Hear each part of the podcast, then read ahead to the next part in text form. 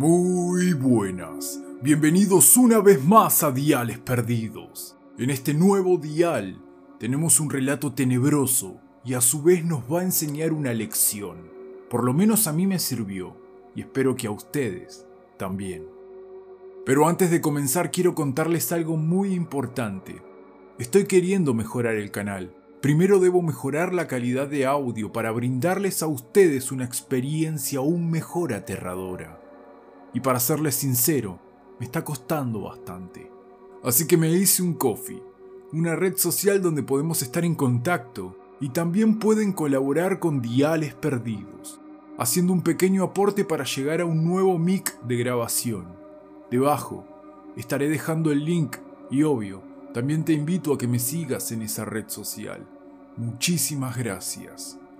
Pero ahora sí, basta de estar dando vueltas. Me imagino que ya estás en tu lugar favorito, con los auriculares bien puestos y claro, las luces apagadas. Pero esta vez, esta vez te pido que chequees que las puertas estén bien cerradas y si tocan, por las dudas no abras. No se preocupen, solo es precaución. ¿Ya están listos? Entonces, comencemos. No abran las puertas mientras están oyendo esta historia, al menos hasta que acabe de contar lo que he vivido. ¿Están familiarizados con el término espíritus oportunistas? Son entes muy apegados a este plano, que van vagando y alimentándose de la energía de las personas. Personas que están pasando por un estado no muy positivo, que digamos. Personas que están en situaciones tortuosas o estados de ánimos malos y hay casos donde estos espíritus generan estos malos estados y aquí es donde empieza la historia. Todo comenzó cuando tendría unos 17 años. Ahora tengo 30. Mi familia está compuesta por mis padres, mi hermana menor y yo. Una tarde recuerdo que al salir de la escuela fui directo a casa de mi amiga a merendar y a pasar un rato juntas. Somos amigas de toda la vida nos conocemos desde los seis años. En ese entonces vivíamos en el mismo barrio a muy pocas cuadras y hasta el día de hoy nuestra amistad continúa. Gracias a nosotras, nuestros padres también se hicieron amigos, así que había plena confianza entre las dos familias. El punto es que después de haber pasado el resto de la tarde juntas, me estaba abrigando para marcharme y veo que encima de la puerta, sobre el marco, había una tirita de papel pegada con cinta transparente. En ese pequeño papel había una cruz, unas siglas y la fecha de aquel año. ¿Qué es eso? ¿Qué es qué? Eso que está pegado encima de la puerta. Miró y sin darle mayor importancia me dijo que eran creencias de la madre. ¿Creencias de qué? ¿Siempre estuvo eso ahí? No sé, cosas de la iglesia. Hay otro en la puerta de entrada al patio, y desde que tengo uso de razón están pegados ahí. Invadida por una gran curiosidad, fui hasta la puerta de la cocina que da al patio, y realmente había otra tirita de papel igual. Aproveché que su madre estaba ahí y le pregunté sorprendida el significado de eso, siendo la primera vez que lo había visto de todas las millones de veces que había ido a su casa. Sin dejar de cocinar me contó que era una costumbre familiar. Era un cartel para los fantasmas o entes no buenos que vagan aún por aquí. Me dijo que estos se alimentan de la energía de las personas y hacen de todo para alimentarse. Me contó acerca de los espíritus oportunistas y me dijo esto. Estos entes no pueden ingresar a un hogar así como si nada. Necesitan permiso. Entonces, golpean las puertas en ciertos momentos para intentar cogernos desprevenido. Por ejemplo, sé que ustedes, más o menos a las 2 de la tarde, regresan de la escuela y pican el timbre. Yo, desprevenida, podría gritar, Está abierto, pasen. En efecto, estoy dándole paso a ustedes o a cualquiera que esté del otro lado de la puerta, persona física o no.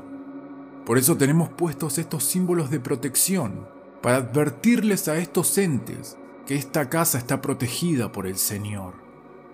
La cruz simboliza a Dios. Esas siglas hacen referencia a esta frase. Cree en el Señor Jesús y serás salvo, tú y toda tu casa. Y agregar el año actual es para que sepan que está vigente y de esa forma no se atreven a intentar engañarnos y siguen de largo. De camino a casa iba pensando lo que había oído y me parecía bastante tonto, pero lo dejé ahí, sin darle mayor importancia.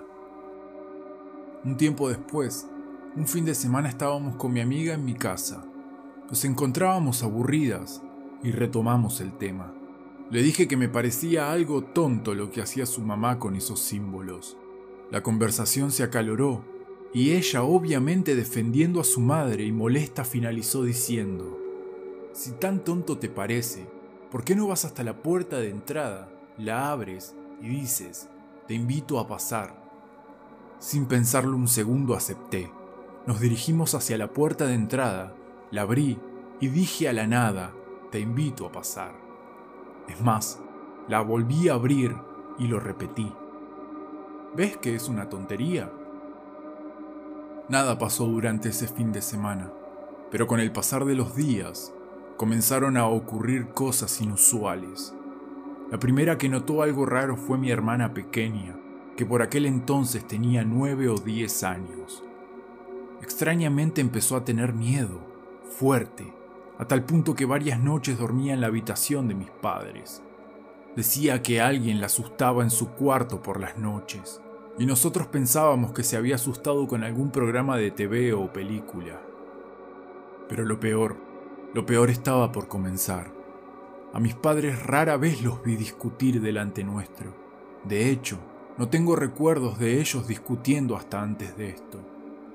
Los malos tratos y las discusiones comenzaron a hacerse recurrentes. A mi padre lo echaron del trabajo porque se llevaba mal con los compañeros y mi madre lloraba casi todas las noches. No la veía, pero sí la podía oír. Nunca fuimos una familia así. Entiendo que toda familia tiene sus cosas, pero en este caso, en este caso todo se puso patas arriba en un lapso muy corto de tiempo. No se veía, pero sí se podía sentir una nube oscura que habitaba en el medio de la casa y yo empezaba a sospechar el por qué, pero no quería creerlo y me ponía mal, me deprimía y me sentía terriblemente culpable. Mi amiga también notó el cambio, notó cómo la evitaba, notó mi comportamiento. Así que una tarde me encaró, discutimos Quería ayudarme, quería hacerme entrar en razón, pero yo estaba negada a creer que todo era producto de ese estúpido juego, y me obligó a contarle todo a su madre. Recuerdo la cara de esa mujer al oír todo lo que pasó. Voy a decir su nombre, Ana. Esa mujer debe ser mencionada porque fue quien salvó nuestra familia, y estoy eternamente agradecida con ella. Incansablemente, fue un número incontable de veces hablar con mis padres e intentar hacer que entren en razón, que todos los problemas causados no eran por culpa de ellos, sino de un espíritu oportunista. Varias veces, mis padres negados le contestaban mal y hasta la echaron de casa, pero Ana, Ana nunca se rindió y después de tanto intentar, logró que fuera el cura de la iglesia a la que asistía a que hiciera una limpieza y bendijera la casa. La solución llegó y no fue en el acto, pero poco a poco, día a día, se podía sentir como esa nube que estaba supercargada de oscuridad en el corazón de la casa fue disipándose hasta prácticamente volver a la normalidad. Para finalizar solo quiero reiterar el agradecimiento a Ana que siempre estuvo conmigo y con mi familia. También quiero dejar un mensaje al que oiga o lea esta historia. No les pido que peguen símbolos de protección de un Dios al que tal vez no creen. Lo que sí les pido es que nunca, pero nunca, inviten a pasar a su casa a alguien sin saber quién está del otro lado de la puerta. Porque tal vez puede ser que sea un espíritu oportunista. Espero que este nuevo dial les haya gustado. Contame en la caja de comentarios si alguna vez has visto alguno de estos símbolos de protección. Y si hay una historia por contar, contactate conmigo. Debajo dejo las vías de contacto. Muchísimas gracias por su colaboración y por ser parte de Diales Perdidos. No se olviden de dejarme un buen like y obviamente no se olviden de suscribir. Así muy pronto te estaré contactando en otro Dial Perdido.